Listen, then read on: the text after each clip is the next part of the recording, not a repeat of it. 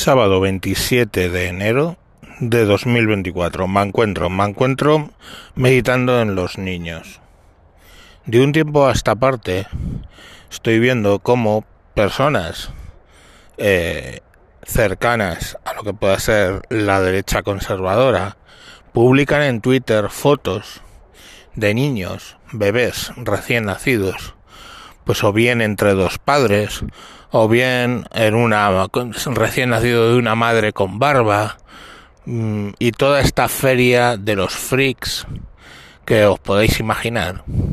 Bueno, los dos padres no, pero los dos padres posando como si hubiera recién parido uno de ellos y le estuvieran haciendo un piel con piel, lo considero una fricada absurda e innecesaria.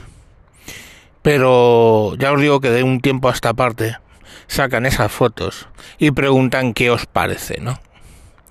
Y yo estoy respondiendo siempre lo mismo. Lo que yo veo es una o cuatro o tres fotos de niños que acaban de nacer. Y como acaban de nacer y como considero que toda vida es preciosa, pues les doy la bienvenida. Abiertamente. Cuando yo digo que defiendo la vida, defiendo la vida. Mm, la haya provocado esa vida quien sea. Mm, y la considero extraordinaria, los que me seguís lo sabéis, no porque crea en Dios o que crea que ahí ha habido un Dios que ha hecho algo. No.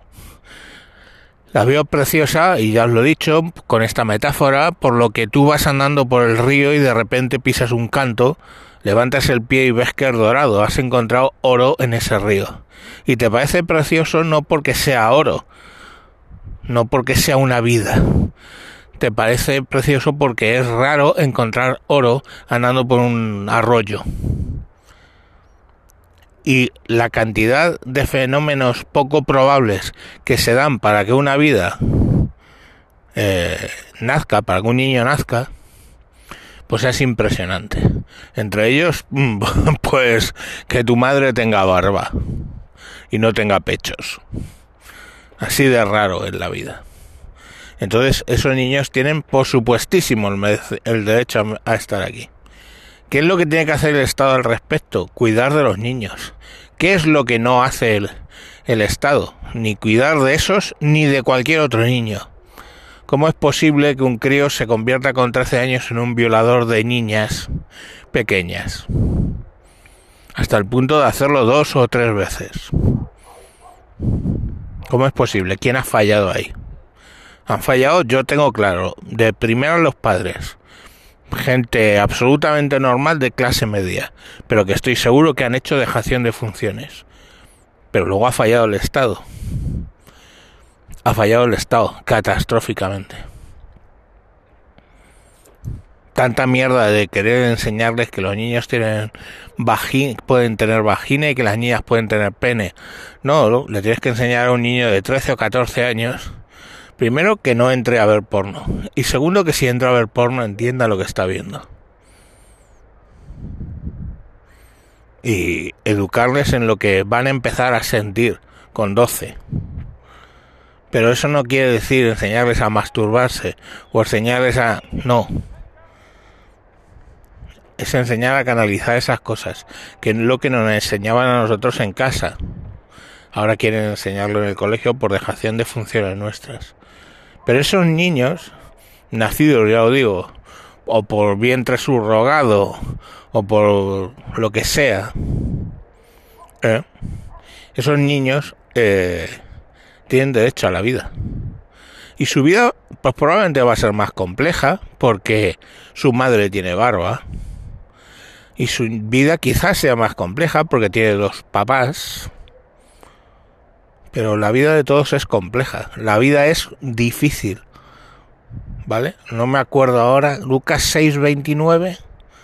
No, no es Lucas 6.29. No, es Salmos, es en los libros de Salmos, perdón. Se me ha ido a lo de a lo de poner la otra mejilla. Eh, en los Salmos, Salmo 36 creo que es, que esto es un valle de lágrimas, tíos. Y ya lo sabían los pastores del levante mediterráneo hace 3.000 años, cuando empezaron a escribir ese libro. Ya lo sabían hace 3.000 años. Unos pastores borregueros sabían que la vida aquí se venía a llorar y a superarse para llorar menos. Entonces esos niños lo van a tener difícil, sí, claro, como todos. Como todos, como todo el mundo. Lo tiene difícil en esta vida. Pero por supuesto, por supuesto que son preciosos. En el sentido no de bonitos, que a lo mejor el niño luego resulta un orco de Moira. No, preciosos como esa mota de oro que tú encuentras en un arroyo. Porque son difíciles, de, son muy improbables que hayan llegado a esta, a esta existencia. Esa persona en concreto. Y no el espermatozoide de al lado o el óvulo de la semana anterior. ¿Entendéis? Y si vas arrastrando hacia atrás la improbabilidad de esos padres de haber nacido y la improbabilidad de esos abuelos de haber nacido y de los bisabuelos y de los tatarabuelos y así una cadena de improbabilidades tremendamente difíciles. Oye, hay gente que explica esas improbabilidades por Dios, me parece bien. A mí lo siento, esa contestación no me llena. No me satisface. ¿Cuál es mi contestación? Ninguna, no satisface a nadie. yo no trato de explicar la vida. La vida es. Yo no trato de explicar los colores, no tengo, trato de explicar el cielo, los árboles, no trato de explicar cosas complejas. Yo sé por qué hay un árbol aquí en medio, por qué llegó la semilla, creció, floreció, por qué esa y no otra semilla, que seguro que hubo antes que este árbol que tengo justo enfrente. Pues a eso, a eso es lo que me refiero con la vida. Que son muchas improbabilidades. Pero fuera de eso, ¿qué sentido tiene la vida? A mí me da igual. A los que lo quieran explicar con Dios me parece cojonudo, ¿eh? Entonces, la, la pregunta es, a esta gente que lo explica con Dios, esos cuatro niños o tres niños de las fotos o el niño ese de las fotos, ¿esos no son hijos de Dios? ¿Esos han nacido en contra de la voluntad de Dios que todo lo puede? ¿Es así? No, esos niños son de Dios. Igual que mi hija, y resultó ser una psicópata, fuera de, los, de la especie humana. Igual que los hijos de mi mujer, que os puedo garantizar que han sufrido de padres que han pasado de ellos, padres biológicos, ¿se entiende? ¿Vosotros creéis que alguien... Bueno, y puede darse el caso. Os iba a preguntar, ¿vosotros creéis que alguien que ha batallado tanto para tener un niño y que sale en una foto haciendo el paripé, la verdad, de lo del piel tu piel, no van a querer ese niño? Pero era una pregunta estúpida. Acordados de estos dos gallegos que se fueron a buscar una niña a China para luego cuando fue mayor y les molestaba en sus vidas matarla. Bueno, pero la vida de la China, Asunta se llamaba, ¿no? La vida de la China, creo que era Asunta, no sé. Eh, la vida de la chinita era, era preciosa. Y lo pasó mal en esa vida. Pero eso no fue culpa de ella de haber nacido. Era culpa de los malnacidos de los padres. Entonces, perfectamente blancos y perfectamente heterosexuales, ¿eh? Entonces, ¿te da que pensar o no te da que pensar? Decir, ¿y qué culpa tiene el bebé de tener dos padres tontolabas que se hacen una foto con un piel tu piel? ninguna. ¿eh? Será otra cosa que tendrá que superar de pequeño. O a lo mejor la sociedad ha cambiado hasta tal punto en que no tiene nada que superar. Bien por él. ¿Vale?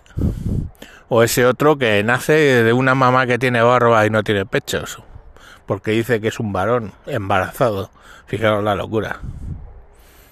Bueno, pues es así, pero él no tiene la culpa. Entonces, yo voy a seguir contestando así a todas las fotos que me manden.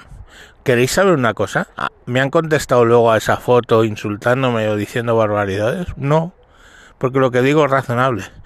El niño no tiene la culpa de nada. Venga, mañana más. Un saludo. Adiós.